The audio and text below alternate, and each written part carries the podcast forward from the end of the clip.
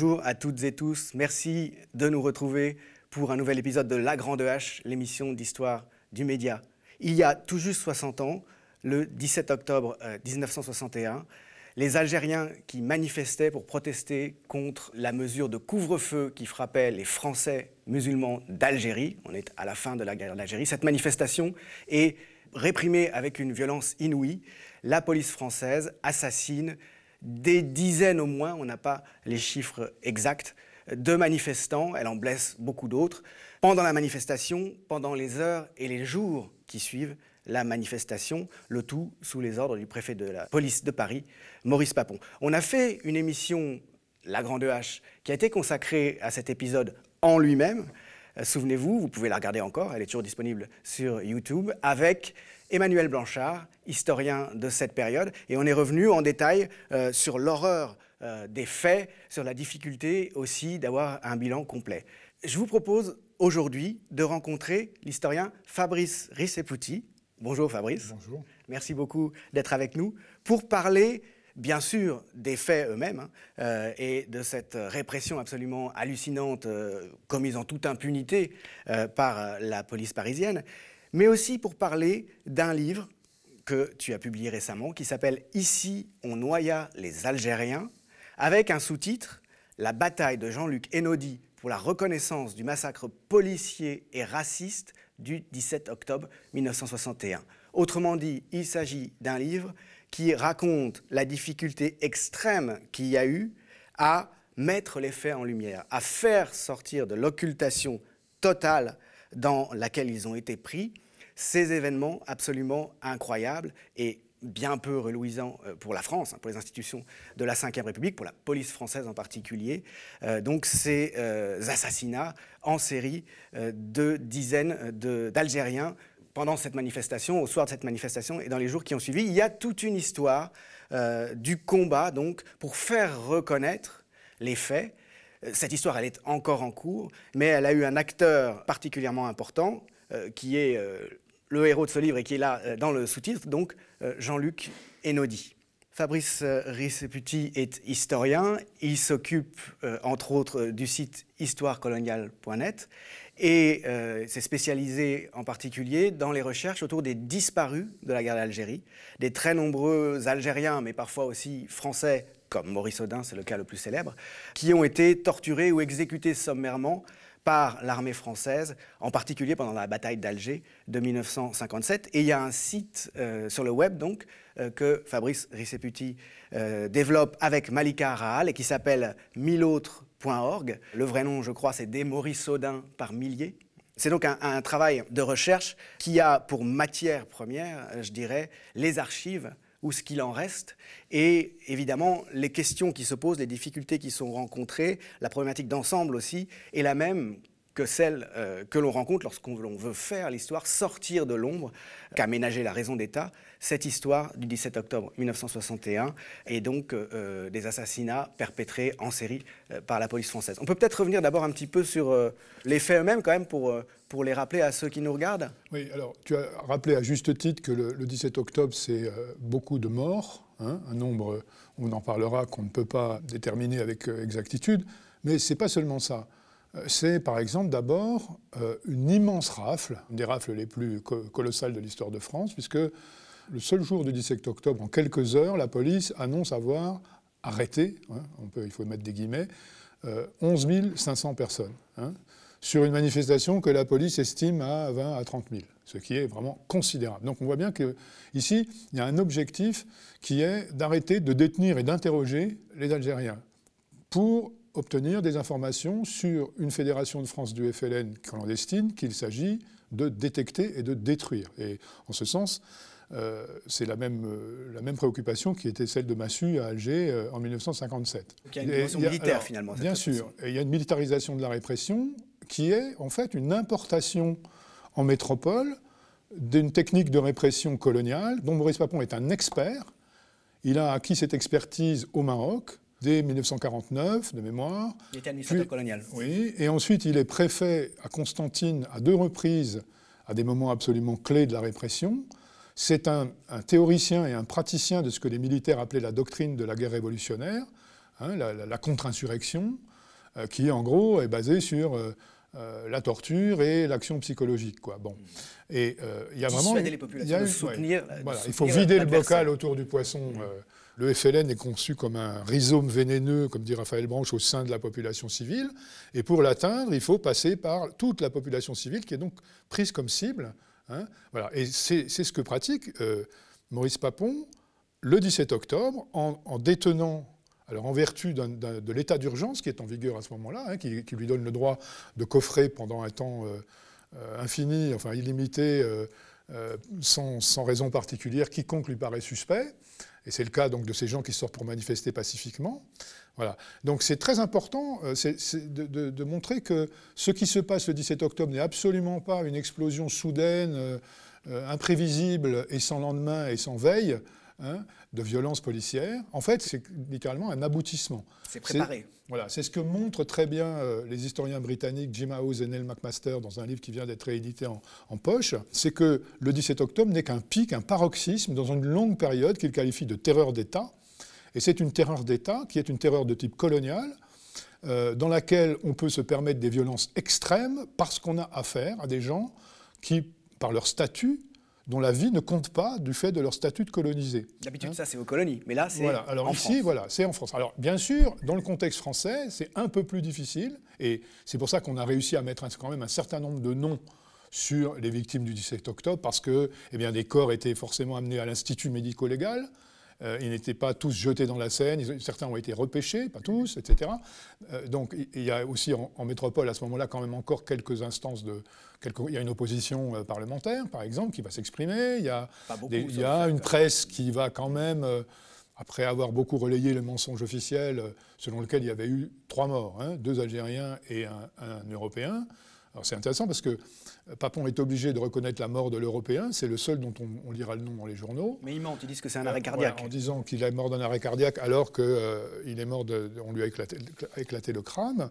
Et puis les deux Algériens dont il reconnaît la mort au pont de Neuilly, c'est parce qu'une dépêche de l'AFP euh, a publié la nouvelle dans la soirée et qu'il ne peut pas les passer sous silence. Il aurait probablement passé la totalité des morts sous silence. Bon, alors vraiment insister sur cet aspect-là des choses. C'est l'actualité de l'historiographie, c'est ça. C'est que on est dans un aboutissement, un aboutissement de massacre colonial à une époque où l'indépendance de l'Algérie est une euh, certitude. Ce n'est plus qu'une question de date et de modalité. Hein. Et donc, on est à quelques euh, mois des accords d'Évian. Voilà, on, est à cinq mois, de la fin de la guerre. Absolument. Alors ici se pose la question donc des, des divisions à l'intérieur du pouvoir gaulliste pour arriver à expliquer pourquoi cette violence euh, s'exerce encore à ce moment-là comme ça. Hein.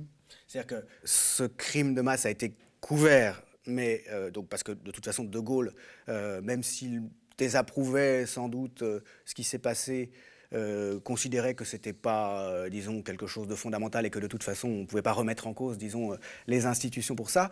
En revanche, c'est une partie de l'appareil d'État autour du Premier ministre, hein, Debré, Michel Debré, qui elle a été active et qui a organisé, via Papon, cette, euh, cette, répression, si j'ai bien compris. En octobre 61, les, les, négociations avec le FLN sont suspendues. Elles sont très avancées.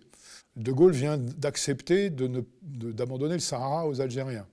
Le rêve de négocier avec euh, une autre force que le FLN, qui a été existé, existe encore. Hein. Le, gouvernement français a, fabriqué un, un, parti algérien de toutes pièces euh, à Paris. Bon, mais ça, foire lamentablement. Un interlocuteur qui serait plus complaisant et qui, avec qui on pourrait négocier euh, une solution. Mais, le pouvoir gaulliste est divisé. Hein. Il y a eu des. C'est Gilles Manseron qui a, écrit un texte récemment là-dessus et qui est très convaincant. Michel Debré, on sait que c'est un partisan farouche de l'Algérie française. Il est totalement opposé à l'idée de négocier avec le FLN. Et De Gaulle lui a permis d'évincer du gouvernement, par exemple, le ministre de la, Justice de l'époque, qui s'appelait Edmond Michelet, qui était un libéral, que Debré accusait d'être le représentant du FLN au Conseil des ministres, rien de moins. Il faut rappeler euh, que Debré était très, très Algérie française. Oui, son nom apparaît dans beaucoup de complots et de, dans les putschs militaires, etc. Bon. Il a également écarté un ministre de l'Intérieur qui n'était pas assez docile pour le remplacer par Roger Frey, celui qui est en fonction au 17 octobre. Donc il y a vraiment une ligne qui va de Matignon à Papon en passant par Roger Frey à l'intérieur de gens qui tentent en fait de saboter, euh, autant qu'ils le peuvent, le processus de, négociation vers l'indépendance avec le FLN. Donc derrière ces massacres, il y aurait des tentatives pour euh, finalement faire capoter la solution de la guerre Indéniablement, il y a cette volonté-là. Alors, quant à De Gaulle, on ne peut pas l'exonérer entièrement de toute responsabilité. Il est le président de la République. Pouvait-il ignorer la, terreur policière qui règne dans les bidonvilles et les quartiers qu'on appelait les Médinas, les ghettos arabes de Paris depuis des, semaines Bien sûr que non, il ne l'ignorait pas, il l'a laissé faire. Et puis je voudrais rappeler aussi que Maurice Papon a eu beau jeu de rappeler, euh, lorsqu'il aura des, ennuis avec la justice un peu plus tard, beaucoup plus tard, que De Gaulle n'a cessé de le féliciter et l'a maintenu en poste jusqu'en 1967, hein, après le 17 octobre, après Charonne. Il est resté le préfet de police de Paris. Donc. Euh, non seulement il n'a pas été désavoué, mais il a été. Euh, on, on, commence à comprendre pourquoi, un thème qu'on abordera probablement après, pourquoi il est si difficile de reconnaître pleinement cet événement aujourd'hui, parce qu'on on s'attaque à un mythe euh, fondateur de la Ve République. Hein, euh, voilà. Ben oui, c'est des faits qui sont absolument inassumables, mais qui pourtant euh, engagent massivement la responsabilité des institutions. Et, c'est bien dans ce sens-là qu'on doit parler d'un crime d'État, et que c'est un crime d'État qui doit être reconnu, et non pas les excès passagers de quelques-uns un accident oui, ou des choses qui, auraient, été, marginales. ça. On a parlé de Sharon à l'instant. Quelques mois plus tard, il y a cet événement, la répression euh, de la manifestation euh, à Sharon, qui fait neuf morts à Sharon, cette fois-ci parmi des euh, Français d'origine européenne, hein, essentiellement des communistes. Et c'est là encore toujours donc Maurice Papon qui est, qui est à la manœuvre. Oui, absolument. Sharon, c'est l'événement qui va être commémoré dans la gauche française, surtout communiste, pendant des années comme l'événement, euh, enfin comme, comme, la répression euh, du mouvement contre la guerre d'Algérie. Alors, euh, il y a eu, au moment de Charonne, un acte commémoratif fondateur extrêmement important, les obsèques des huit morts, puisque le neuvième mourra plus tard, donc tous communistes et tous français, quelques jours après le 8 février 62. C'est la une des plus grandes manifestations de l'histoire de France, hein, qui accompagne les, cercueils au Père-Lachaise. Et ça, c'est vraiment un acte commémoratif fondateur de la gauche française. Alors ce jour-là, il y, a un orateur à la, tribune euh, qui fait une allusion aux, Algériens du 17 octobre, c'est l'orateur de la CFTC. Confédération euh, des travailleurs chrétiens. travailleurs chrétiens. Mais sinon, euh, les, Algériens du 17 octobre sont, totalement oubliés à ce moment-là. Bon, il faut, il faut rappeler que les Algériens sont seuls dans la rue le 17 octobre. Hein. Il y a eu des négociations avec le Parti communiste français euh, pour tenter de, mettre au point une riposte unitaire contre le couvre-feu. Ces, négociations ont capoté. Et donc le FLN se retrouve, la Fédération de France de FLN manifeste seule. C'est très important. au lendemain du massacre, il n'y a qu'une seule manifestation de rue en protestation. elle est organisée par le PSU le 1er novembre à la place Clichy. Il y a quelques milliers de manifestants. Le Parti socialiste unitaire. Oui, donc un mouvement extrêmement minoritaire. Hein. Et puis arrive Charonne. Et euh. Alors, pour les morts algériens, il n'y a évidemment pas d'acte commémoratif fondateur comparable, puisqu'ils n'ont pas eu d'obsèques, hein, ni euh, géantes comme celle de Charonne, ni même, euh, ni même d'obsèques tout court, puisque leurs corps ont, été enterrés à la sauvette au cimetière de Thiers, Certains ont pu être enterrés dans les bidonvilles par leurs camarades qui, euh, on, sait, on a des témoignages sur lesquels des corps ont été ramassés pour, pour qu'ils ne soient pas euh, remis aux autorités. D'autres ont disparu définitivement dans les, dans les, dans les cours d'eau et dans les canaux. Voilà. Si on revient sur le, bilan, euh, précisément, le bilan donc en, en, nombre de morts, tu disais que c'est impossible, par définition, parce qu'on est face à un massacre colonial, de savoir exactement euh, ce qu'il en est. Non seulement il y a les, biais, les difficultés euh, que tu évoques à l'instant euh, pour faire ce décompte, mais en plus il y a eu des déportations massives d'Algériens dans les jours et les semaines qui ont suivi vers l'Algérie, dans des camps où certains sont morts aussi. Absolument. Quelques jours plus tard, il y a un millier, je crois, de mémoire d'Algériens qui sont expulsés par avion à Orly. On a fait au moins deux avions. Alors c'est plus que c'est probablement euh, pas un millier. On invite les caméras, les journalistes. Normalement, les Algériens, on les expulse par bateau. Hein, ça coûte mmh. beaucoup moins cher. Là, on les met dans des avions. Et il y a même, je crois que c'est le Figaro qui publie le menu qui est offert à ces Algériens dans l'avion. Alors c'est un moment où le gouvernement est un peu en, difficulté et donc il montre que il tient à montrer qu'il traite bien ces gens dont on dit qu'ils sont rapatriés dans leur douar d'origine. Alors en réalité, c'est un mensonge. En réalité, lorsqu'ils arrivent en Algérie, ils sont internés dans des camps, dans un des très nombreux camps qu'on appelle des centres d'hébergement, mais qui sont des camps de concentration, hein, euh, où ils rejoignent leurs camarades qui sont déjà très très nombreux, et où on sait que se produisent des disparitions hein, euh, nombreuses. Euh, voilà. Donc c'est un des segments de cette population qui, est absolument impossible à compter. Hein. Voilà. Il faut ajouter à ça qu'il y a immédiatement des destructions d'archives, des falsifications de documents. par exemple, les archives de la brigade fluviale de Paris qui était l'organisme qui repêchait les cadavres quelques jours après euh, dans la Seine, euh, ont mystérieusement disparu. Et il faut ajouter que beaucoup de ces archives, alors aussi policières euh, par ailleurs, ont été, sont restées sous le contrôle de Maurice Papon jusqu'en 1967. Et donc il y, a eu, il y a eu le temps de faire le ménage dans ces archives-là. Alors ça nous amène directement à, l'objet du livre, hein, c'est-à-dire cette bataille de Jean-Luc Einaudi à une époque où on ne parlait absolument pas, où le grand public ignorait tout, hein, on peut le dire, de ce qui s'est passé euh, ce mois d'octobre 1961. Euh, Pourquoi est-ce que c'est lui, Jean-Luc Einaudi, donc, qui est, le, en quelque sorte, je disais au début, le, héros de ce livre, en tout cas celui qui a porté le désir euh, de connaître la vérité alors tu utilises le mot héros, c'est le, le, mot qu'a utilisé le grand historien algérien Mohamed Arbi au moment où Jean-Luc Einaudi est mort en 2014. Il a dit qu'il était, un héros moral. Et la formule est, est très juste. Alors pour résumer en quoi a consisté cet héroïsme, euh, d'abord, il est celui qui produit la première véritable histoire crédible du 17 octobre, qui ruine la version officielle que Maurice Papon pouvait encore soutenir à ce moment-là, qui euh, appuie cette, histoire sur une collecte de témoignages extrêmement étendue d'Algériens, de, policiers, de toutes sortes de témoins, qui s'appuie sur les archives auxquelles on, l'a laissé accéder, c'est-à-dire très peu, puisqu'on lui refuse à ce moment-là systématiquement euh, ce passe-droit qu'on appelle la dérogation euh, pour accéder aux archives de la police et de la, justice en particulier. Ça, c'est dans les années 80 Alors ça, il, fait, commence le travail dans les années 80. Hein. Euh, Jean-Luc Enaudi, c'est un ancien militant révolutionnaire marxiste-léniniste qui abandonne son organisation, enfin qui arrête de militer en 82 et qui devient éducateur à la protection judiciaire de la jeunesse, ce sont des prolongements de son engagement militant, et qui, sur, euh, sur son temps libre hein, et à ses propres frais, euh, commence à s'attaquer à des sujets qui sont véritablement des sujets tabous, et notamment de la gauche, et notamment de la gauche communiste dans ces années-là. Et qui ne sont pas traités par les historiens professionnels non plus. Qui, Sont pas, qui sont totalement en dehors du territoire de l'historien universitaire le premier travail qu'il fait est très important. Il le fait sur l'affaire Fernand Yveton.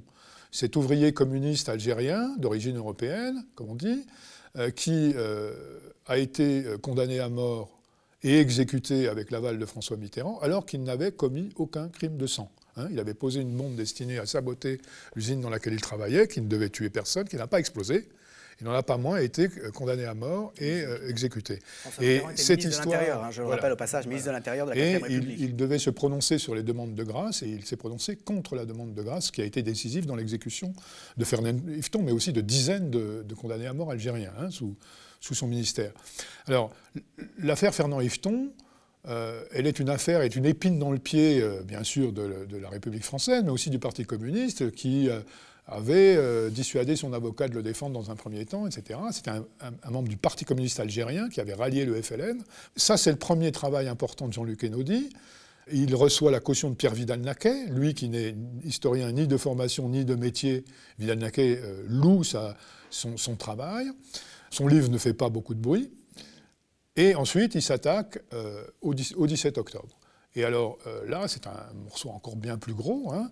Et donc ça aboutit à la publication en 1991, donc pour les 30, euh, les 30 ans, aux éditions du Seuil, c'est-à-dire dans une maison d'édition qui, qui, tire le bouquin à 20 000 exemplaires, hein, qui a de la surface, de, de référence qui reprend le terme qu'avait utilisé Maurice Papon, qui s'appelle La bataille de Paris, 17 octobre 1961. Ce livre euh, est, considéré comme un événement à l'époque. Hein. Le journal Libération, par exemple, fait 8 pages euh, pour la sortie du livre, parce que c'est vraiment le premier il y a eu des livres avant, hein, notamment celui de Michel Lévin, mais qui, était passé totalement inaperçu et qui avait beaucoup moins de, consistance que celui de Jean-Luc Enaudi. C'est vraiment le premier récit historique crédible qui contextualise, qui s'appuie sur des sources euh, traitées avec les méthodes historiques. Voilà. L'héroïsme de Jean-Luc Enaudi, c'est pas seulement ça. C'est pas seulement donc d'avoir, sans être historien, d'avoir été en fait un pionnier de l'historiographie de la guerre d'Algérie c'est aussi d'avoir été amené par un concours de circonstances à affronter directement Maurice Papon par deux fois dans, dans des prétoires. Voilà. voilà. Alors ça, c'est encore, euh, euh, c'est l'aspect un peu romanesque quasiment de cette histoire. Hein. Euh, Il y a deux épisodes qui s'en suivent, hein, donc, en, en, 1997, puis en 1999, et qui sont liés à d'autres aspects tout aussi peu reluisants du passé de, Maurice Papon, et en particulier le fait que Maurice Papon s'est retrouvé traîné dans les tribunaux, non pas pour euh, son action euh, donc, euh, contre les Algériens pendant la guerre d'Algérie, mais pour son action au service de Vichy et son rôle dans la déportation. 16 ans hein, après qu'on ait découvert que Maurice Papon qui venait de quitter le ministère du budget de Valéry Giscard d'Estaing. Hein, c'est quand même une sommité euh, gaulliste euh, de l'époque.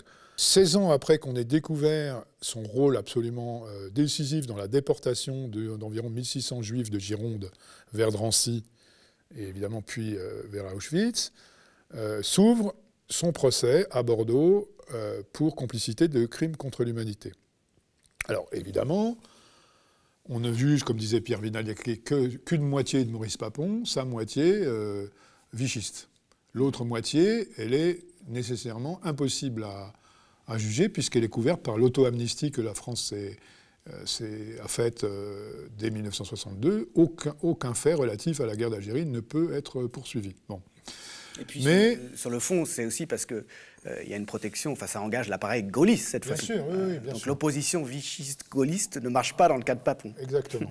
les parties civiles juives au procès de Bordeaux, donc de Maurice Papon, à la cour d'assises de Bordeaux, le MRAP également, s'adresse à Jean-Luc Enaudi, qui est l'auteur donc de la bataille de Paris, en lui demandant euh, de témoigner sur l'autre moitié de Papon, alors, dans le cadre de ce qu'on appelle l'examen du curriculum vitae de l'accusé, il faut, connaître, savoir qui on juge. Portrait moral. Voilà, donc, euh, voilà. Et leur objectif est bien sûr de montrer qu'il y a une continuité dans le mensonge, la dissimulation, les activités criminelles.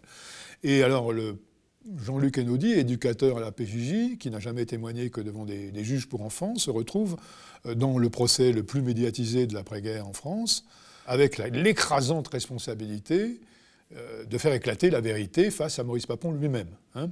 Il passe deux heures à la barre, et il fait le premier événement du procès. C'est le 16 octobre 1997. Euh, il, fige le tribunal. Hein. On raconte que les policiers qui devaient faire le, service d'ordre dans les couloirs sont, rentrent et l'écoutent euh, de façon passionnée. Et c'est le premier événement. Papon lui-même est complètement estomaqué. Ses défenseurs ne s'attendaient pas à un tel déballage de vérité historique. Parce qu'il révèle tout ce qu'il peut savoir sur. Oui, oui. Alors il, il, déroule, hein, sans note bien sûr, toute, son, toute sa connaissance de l'événement. Et alors, le, c'est le 16 octobre, et le 17 octobre, le lendemain, ben, il y a une sorte de libération de la parole journalistique. Dans les milieux informés, c'était un secret de polichinelle, l'histoire du 17 octobre. On savait bien qu'il y avait eu un massacre. Mais là, il y a, on a le droit d'en parler. Et donc, la presse euh, française, audiovisuelle, etc., internationale, euh, fait sa, ses une sur euh, le massacre oublié du 17 octobre 61. Donc c'est un moment très important de, pour la diffusion dans le grand public hein, de, de, la connaissance qui commence à, se faire sur cet événement. Et alors ça n'est que le premier épisode, puisque, deux ans plus tard, très étrangement à première vue, Maurice Papon décide d'attaquer Jean-Luc Enaudi en diffamation. Mais il croit encore que les institutions d'État vont le courir. Oui, et puis il est, il est, alors là, il est en appel de sa condamnation à 10 ans pour complicité de, crimes contre l'humanité, et il lui faut absolument essayer d'alléger son dossier en vue de, l'appel. C'est vraiment ça la raison profonde. Évidemment, il avait eu l'occasion euh, d'attaquer Jean-Luc Kennedy en diffamation des milliers de fois depuis des années, et d'autres aussi, hein, il ne l'a jamais fait. C'est bien pour ça qu'il le fait. Alors, il, attaque une phrase euh, publiée dans Le Monde qui dit que sous ses ordres a été commis un massacre.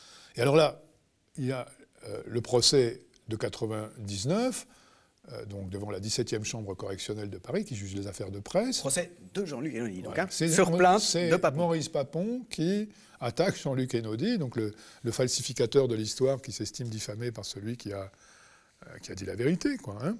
Alors ici, il y a quatre jours de procès, et en fait, c'est quasiment le premier, la première fois que dans un prétoire, on voit défiler des témoins d'une violence coloniale liée à la guerre d'Algérie. Hein. Il y a eu très très peu de cas comme ça, puisque évidemment Enodi et son, avocat Pierre Mérat transforment le procès en tribune, avec le concours, euh, par exemple, de Pierre Vidal-Naquet, avec le concours d'Algériens qui viennent raconter, avec le concours de policiers, de journalistes, etc.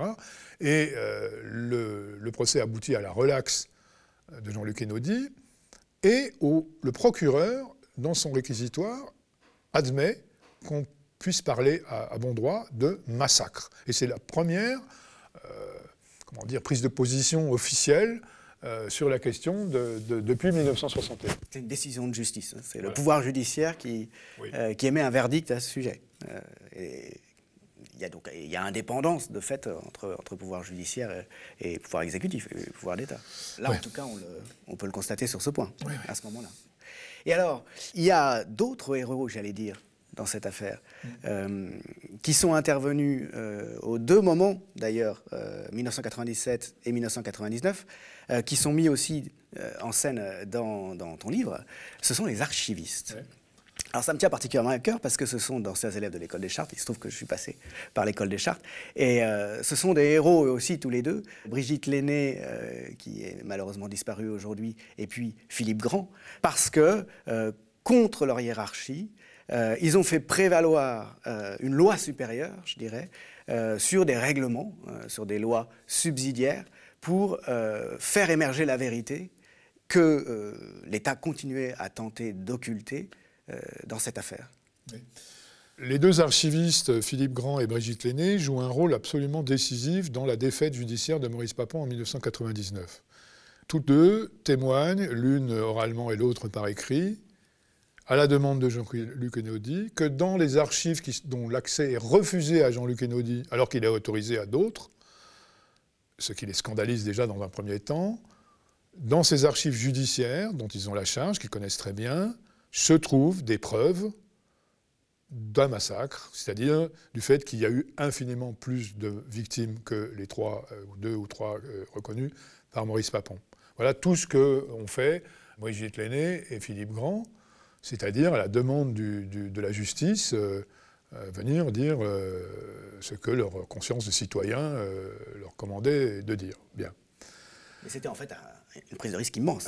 il s'avère que dans le contexte de l'époque, c'est effectivement une prise de risque immense. Et un acte de courage Et, insigne. voilà. Et Brigitte Lenné, dès son retour après sa déposition aux archives de Paris, puisqu'ils sont tous les deux conservateurs aux archives de Paris, reçoit un savon de son directeur, qui la menace de poursuites euh, non seulement euh, internes mais judiciaires, en prétendant qu'elle aurait euh, trahi sa mission de service public, qui est, d'après lui, celle de, la boucler. Quoi, hein.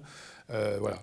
Et chose extraordinaire, ces deux archivistes vont être victimes d'une sorte d'interdiction professionnelle déguisée, de sanctions internes déguisées. Hein. Alors le, directeur des archives tente de les faire partir, ils n'y arrivent pas, mais ils vont pendant six ans euh, être enfermés dans un placard, être euh, interdits de travailler. Placardisé. Placardisé.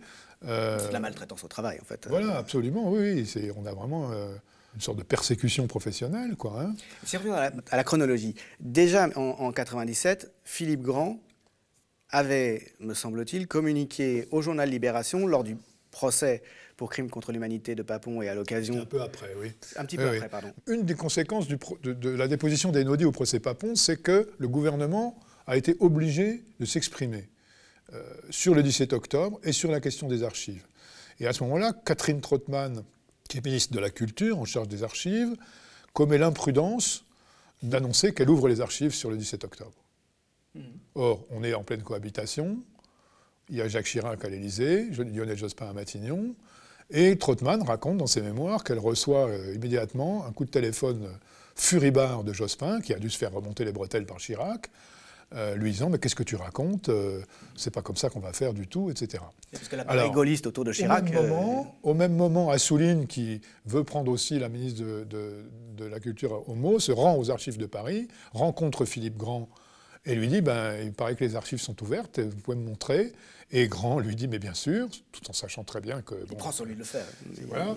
Euh, et Libération peut faire sa une sur euh, les preuves euh, archivistiques d'un massacre le 17 octobre. Oui. Alors, Elle donne même l'image d'un relevé des morts. Hein, oui, oui, Et cette fois-là, il y a une tentative de la direction des archives de sanctionner Philippe Grand, mais c'est trop, enfin politiquement, c'est pas possible, après avoir annoncé qu'on ouvrait les archives, de s'en prendre à lui, donc on ne le fait pas. En revanche, deux ans plus tard, là, c'est vraiment les foudres qui tombent sur, sur Brigitte Lenné et Philippe Grand, et avec le concours de la mairie de Paris socialiste, à, je ne sais plus à quelle date exactement, en tout cas en 2001, c'est Bernard Delanoë, Bertrand, Bertrand, Delanoë. Il y a une bagarre, hein, il, y a, des gens qui prennent la défense de Brigitte Lenné et, Philippe Grand, mais ça ne mord pas euh, très fort, ni en particulier chez les historiens, hein, chez qui, euh, euh, il y a, pour lesquels il n'y a, pas vraiment de fumée sans feu, et, en fait, on admet volontiers que le, rôle des archivistes, c'est de garder les secrets de l'État. Hein. Il y a quand même cette idée-là qui est qu'on a du mal à dépasser. C'est un aspect très, très, important, je trouve, de, cette histoire euh, et du livre, et, particulièrement choquant aujourd'hui, me semble-t-il, c'est la façon dont la corporation des archivistes va se mobiliser pour exiger auprès de, l'État des sanctions contre euh, Brigitte Lenné et Philippe Grand. Il va y avoir une pétition massivement signée. Une supplique pour qu'on sanctionne les deux, euh, les deux hérétiques que sont Brigitte Lenné et Philippe Grand. Alors, avec la signature massive des, conservateurs d'archives les plus gradés. Hein. Ça. Bon, et là, on constate qu'il y a à cette époque-là un conservatisme, c'est le cas de le dire, une, vraiment un état d'esprit euh, extrêmement réactionnaire dans, la corporation des archivistes, euh, qui se sent euh, menacé hein, dans son existence même par ce, simple fait qu'on a rappelé tout à l'heure et qui est pourtant quand même particulièrement anodin. C'est-à-dire que la corporation colle finalement à la raison d'État. Et demande à ce que l'on sanctionne ceux de ses membres euh, qui ne se conforme pas à la raison d'État, quand bien même euh, elle couvre en fait euh, des faits absolument criminels et, inouïs. Bien sûr. En, réalité, si, l'aîné et grand vont témoigner, c'est parce qu'ils ont constaté qu'on discriminait de façon scandaleuse Jean-Luc Enaudi. On lui refusait l'accès à des archives qui, qui, devenaient des preuves judiciaires dans le procès en question, puisqu'elles existaient, ces preuves. Et, alors même qu'on autorisait certains historiens ayant montré patte blanche à consulter les mêmes archives. Donc euh, vraiment. Euh, Parce qu'on sait que eux, ils, ne diront pas euh, ce qu'il ne faut pas dire. Quoi. Ces deux archivistes, Brigitte Lenné et, Philippe Grand, ils avaient déjà eu des, problèmes. Ils étaient, il y avait déjà eu des tensions avec le, directeur des archives à propos de l'élimination, pour des raisons économiques, hein, pour, pour, des raisons de manque de place, de certaines séries archivistiques qui en fait pouvaient avoir un intérêt politique, historico-politique majeur. Effectivement, oui, oui, ils s'opposaient à ce qui euh, se développe beaucoup dans ces années-là, alors pas seulement aux archives de Paris, c'est une politique d'élimination d'archives pour des raisons euh, officiellement donc, euh, de manque de place et de budget, mais aussi par ailleurs donc, de, conservation d'archives par morceaux choisis, mais par morceaux choisis arbitrairement. Mmh. Un échantillon, quoi. Voilà. alors, il y a quelques exemples fameux. Donc, on sait que sous ce directeur des archives de Paris, euh, les archives relatives aux, électeurs du 5e arrondissement euh, de Tibéri euh, ont disparu. Certaines archives relatives aux frais de bouche du maire Jacques Chirac de Paris ont disparu. Alors qu'il y avait eu un scandale financier. Hein, oui, et on sait également que alors Philippe Grand et Brigitte Lenné ont, réussi à éviter que ne soient passées au pilon les archives concernant la spoliation des Juifs pendant l'occupation et des archives sur lesquelles on, a ensuite travaillé la commission Mattei qui s'est occupée des réparations, enfin des restitutions de, biens euh, aux juifs spoliés. Hmm. Donc il y avait déjà un contentieux, bien sûr, ils étaient déjà considérés comme les, moutons noirs de, des archives de Paris. Et euh, c'est une explication également à la vigueur des sanctions dont ils ont été l'objet, des sanctions déguisées, hein, puisqu'elles n'ont jamais eu, rien eu d'officiel. Alors, les, choses, euh, tout ça est assez consternant quand on, y réfléchit bien, pas très flatteur pour disons pour les archivistes en tant que, profession, les choses ont quand même beaucoup changé. Hein, Absolument. Là, on, a vu avec beaucoup, beaucoup de satisfaction. Oui, on a vu avec beaucoup de satisfaction une promotion euh, d'élèves euh, conservateurs se, baptiser Brigitte Lenné en, produisant un texte explicatif extrêmement juste et disant que Brigitte Lenné avait, selon ses élèves, sauvé l'honneur de la profession. Et puis, je dirais par exemple, très récemment, dans la bagarre euh, qui a eu lieu et qui continue d'ailleurs euh, avec le gouvernement actuel sur la liberté d'accès aux archives publiques. L'association des archivistes français, qui est une association très importante et représentative, a été en pointe et on voit bien qu'elle ne considère pas ou plus que le rôle des archivistes sont d'être des gardiens dociles des secrets de l'État.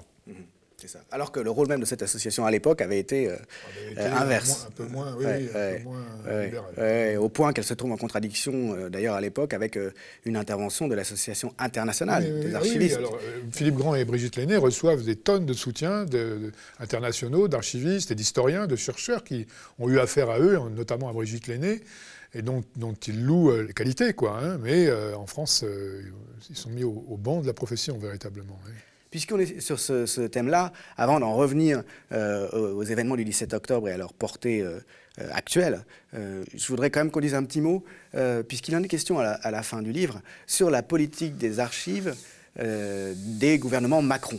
Ça, c'est une question qui est d'une actualité brûlante. On peut peut-être commencer en rappelant qu'à la Grande Hache, on avait reçu Raphaël Branche à l'époque, euh, il y a euh, trois ans, où le président Macron s'était rendu, et c'était un événement majeur, auprès de Josette Audin, donc la veuve de Maurice Audin, enlevée par les parachutistes français à Alger en 1957, assassinée, son corps disparu, et un scandale qui s'ensuit, une recherche de la vérité emmenée notamment par Pierre Vidal-Naquet, jamais de reconnaissance par l'État euh, de ce crime et de cette disparition, jusqu'à ce que donc euh, Emmanuel Macron, finalement, dans une logique un peu de disruption, disait bah oui, on va le reconnaître, et euh, de façon spectaculaire, donc aille demander pardon même, accompagné d'historiens de la guerre d'Algérie, dont Raphaël Branche d'ailleurs, qui était notre invité, à Josette Audin. Et Macron avait annoncé à cette occasion qu'il allait ouvrir les archives pour qu'on puisse faire la lumière sur les disparitions. Ça te concerne tout particulièrement, puisque l'un de tes champs d'études euh, euh, majeurs, c'est de justement retrouver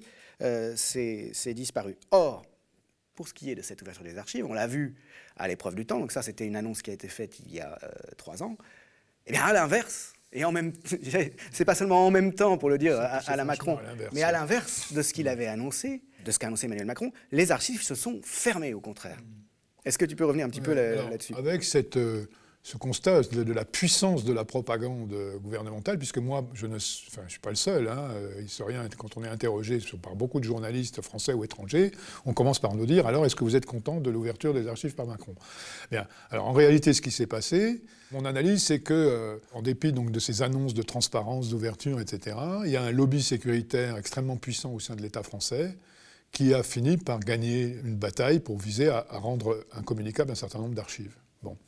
Alors ça s'est passé en plusieurs temps. Il se trouve que sous Sarkozy en 2011 a été prise ce qu'on appelle une instruction euh, euh, générale euh, interministérielle, 1300, demandant cette chose assez extraordinaire que tous les documents tamponnés secret, secret défense, alors même qu'ils étaient, étaient devenus communicables selon la loi de 2008, puisque pour ces documents-là, la loi en vigueur dit que tout est communicable après 50 ans, tamponné secret défense ou pas. Eh bien là, il s'agissait euh, de demander aux archivistes de euh, ne pas communiquer tout ce qui était tamponné secret défense dans l'attente d'une éventuelle déclassification de ces documents par le ministère versant. Alors, c'était tellement euh, ubuesque comme demande, ça concerne des millions d'archives dans, beaucoup de centres d'archives en France, notamment ceux de la Défense, mais pas seulement, qu'en fait cette euh, instruction n'a jamais été euh, appliquée véritablement. C'est en 2019 qu'il y a eu une crispation sur la question et qu'on a appris en décembre 2019 que les archives de la Défense à Vincennes étaient quasiment fermées parce que on avait exigé qu'elles appliquent cette instruction prise sous Sarkozy en 2011. Bon. Alors ça a provoqué un tollé chez les chercheurs, mais aussi chez les archivistes, à qui on demandait de faire quelque chose d'une absurdité euh, patente. Et, euh, alors je, résume, un recours euh, a été déposé au Conseil d'État, qui a abouti à ce que le Conseil d'État dise mais cette instruction ne peut pas être considérée comme supérieure à la loi, qui dit tout est communicable après 50 ans. Et là, ce lobby sécuritaire, euh, donc euh, ministère des Armées, services de renseignement, etc., est, tout de même parvenu à ses fins en faisant voter le 2 juillet dernier, 2021, euh, un article de loi perdu dans une loi sur le terrorisme qui, en fait, donne la possibilité à l'État, mais en particulier au ministère des Armées et au service de renseignement, de décider que des documents sont, alors même qu'ils ont dépassé les délais de communication légaux, euh, resteront incommunicables à leur discrétion. Hein. et ça, donc c'est une bagarre qui continue. Hein, euh. Il y a une bagarre qui a été euh, menée euh, à la perspective de l'adoption de, cet article par une association d'historiens et d'archivistes. Hein. Oui, absolument, par l'association Maurice Audin également. Mais là, il y a vraiment, à mon avis, une prise du pouvoir. Alors, ce qui est particulièrement frappant tout de même, c'est l'absence totale de la ministre de la Culture, Madame Bachelot, dans ces débats. il y a eu des débats extrêmement importants, notamment au Sénat, mmh. sur cette question. Mmh. Le ministère de tutelle des archives a été inexistant on n'a entendu que le ministère des Armées. Et à mon avis, c'est une véritable prise de pouvoir sur les archives publiques de, de cette fraction sécuritaire euh, euh, quelque peu paranoïaque de, de l'État français c'est quand même assez inquiétant parce que ça va dans, le sens d'une impunité éternelle, finalement, en tout cas de, l'absence de droit de regard à jamais. Bien sûr, c'est une atteinte à un droit démocratique fondamental, puisque le droit des citoyens à savoir ce que l'État a fait en leur nom est, un droit euh, essentiel, bien sûr. Et on peut noter quand même au passage que ça se fait par le biais d'une législation antiterroriste, comme, euh, très souvent ce, genre de choses.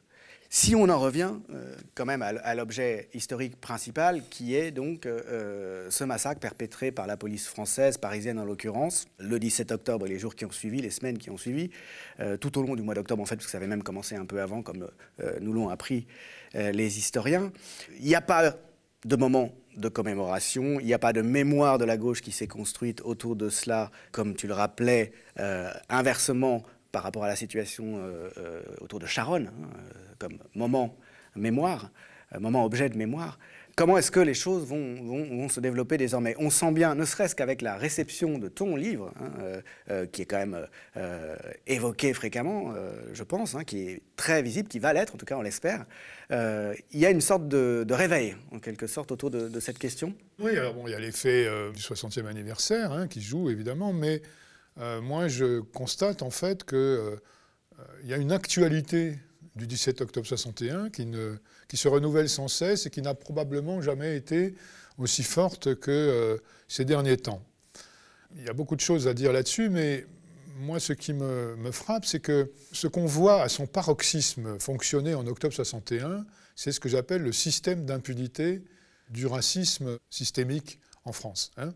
On a des violences extrêmes qui sont commises par la police, qui sont couvertes par la hiérarchie policière, qui sont une version mensongère relayée par la, par la presse, euh, un gouvernement qui soutient également le mensonge, et une justice qui ne fait rien, qui regarde ailleurs. Ça ressemble beaucoup à la situation ça ressemble beaucoup à quelque mm. chose qui s'est perpétué et contre lequel, au printemps dernier, par exemple, la génération Adama, hein, du comité Vérité et Justice pour Adama Traoré, par exemple, hein, parmi bien d'autres euh, affaires de ce genre, euh, contre quoi elle se battait Contre le même système d'impunité. Alors évidemment, dans un contexte où on tue fort heureusement beaucoup moins qu'en octobre 61, mais où on tue encore, où on violente encore, où, où, la police a encore des pratiques racialisées qui restent, qui restent euh, euh, mutiles, oui, et qui restent, qui restent impunies de la même façon.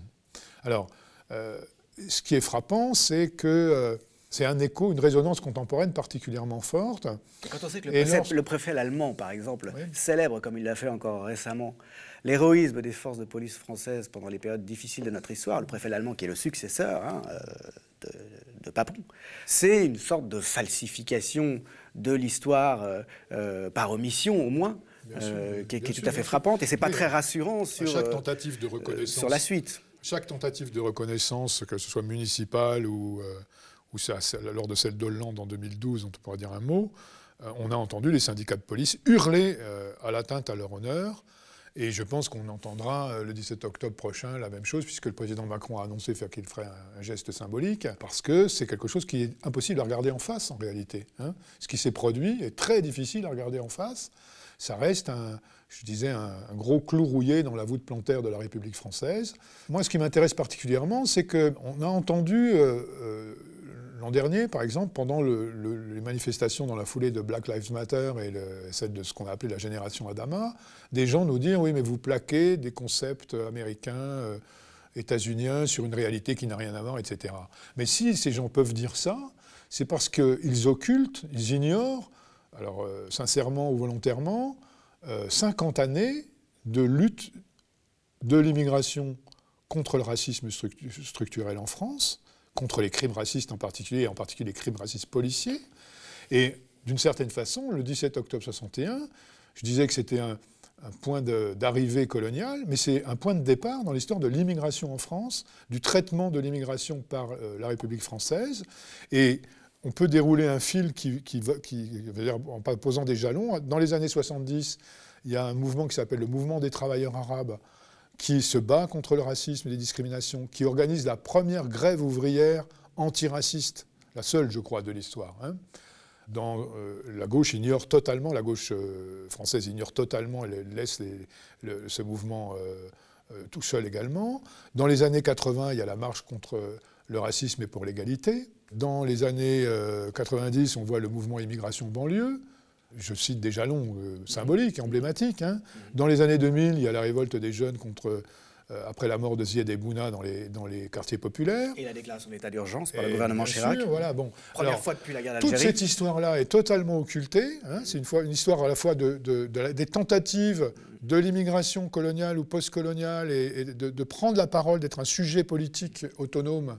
C'est ça qu'on n'a pas supporté le 17 octobre 61, c'est de voir ces gens qui auraient dû rester dans leur bidonville et leurs hôtels garnis, en sortir et venir dans le cœur symbolique de la capitale euh, réclamer des droits. C'est ça, c'est, en lisant Papon, on comprend bien que ça c'est une obscénité totale à l'époque.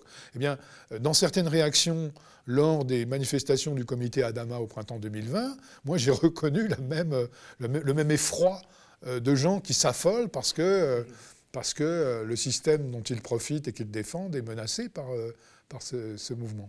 Et il y a une situation de la police actuelle, une culture policière qui est complètement héritée de, cette attitude et euh, de cette certitude d'impunité.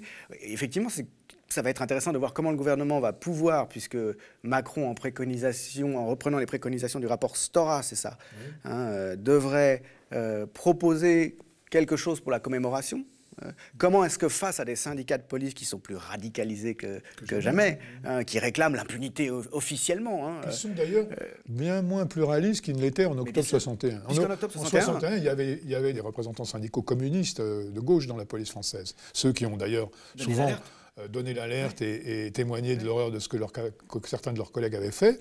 Aujourd'hui, on est, on est dans une situation. Euh, ça n'arriverait pas. Où il y a, comme tu dis, une extrême droitisation des syndicats de police. Je disais tout à l'heure qu'à chaque reconnaissance, on a eu des hurlements à droite, à l'extrême droite et dans les syndicats de police. On les aura à nouveau, quelle que soit euh, la prise de parole de Macron. Je doute fort que dans le contexte politique actuel, il aille très loin et qu'il puisse, lui, euh, regarder toutes les dimensions qu'on vient d'évoquer dans cet événement. Hein. Il va falloir qu'il trouve des contorsions. oui, oui. Alors, bon, il a, pour l'instant, il a fait un tweet. Un tweet, donc, c'est par définition euh, ce qu'on peut faire de plus sommaire. Hein. c'est encore plus sommaire que la déclaration qu'avait fait Hollande en 2012, qui avait une importance. C'était la première prise de parole, quand même, euh, du sommet de la République depuis 1961. Hein. Bon, mais on ne savait pas qui avait tué, combien, pourquoi. Bon, bref. Donc, Macron a tweeté. Et alors, ce qui est très frappant, c'est cette façon. Euh, à propos du 17 octobre 61 en particulier, de dépolitiser le problème et d'en faire une affaire diplomatique ou communautaire. C'est-à-dire que euh, si on prend la peine de compatir à la douleur des victimes, de penser, euh, avoir une pensée émue, euh, etc., c'est par égard pour l'Algérie, hein, donc dans, une, démarche d'apaisement éventuelle avec l'Algérie, ou alors c'est destiné uniquement à la prétendue communauté des Français d'origine algérienne. Bon. Alors que ce qu'il faut dire et répéter, c'est que cette histoire est une histoire qui concerne au premier chef la France, la République française, et qui doit être euh, prise comme telle. Et c'est ça, bien sûr, la difficulté énorme. Et une des façons d'évacuer la question, c'est d'en faire, je vous dis, une, affaire diplomatique. Et non pas du tout une affaire de racisme systémique euh, qui se prolongerait euh, jusqu'à nos jours, hein, du, du, fait de l'impunité.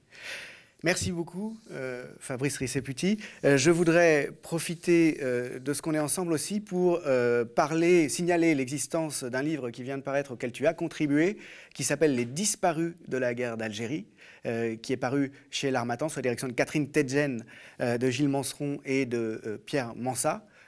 toujours donc sur ces questions dont tu t'occupes particulièrement avec les recherches dans les archives autour des gens qui ont disparu pendant la guerre d'Algérie. Ce livre, donc, ici, On noya les Algériens, la bataille euh, de Jean-Luc Enodi reprend à la fois l'histoire du 17 octobre et l'histoire des difficultés euh, qui ont été rencontrées pour en faire l'histoire, parce que les enjeux sont toujours absolument contemporains. Le livre, finalement, nous rappelle qu'il y a des domaines dans lesquels l'histoire est peut-être une chose trop sérieuse pour être laissée seulement aux historiens professionnels. C'est un historien militant, comme le disent parfois les historiens professionnels avec mépris, euh, qui a mis en avant des faits absolument capitaux euh, pour notre histoire pardon, et pour le présent. Merci beaucoup. Merci à toi. Merci.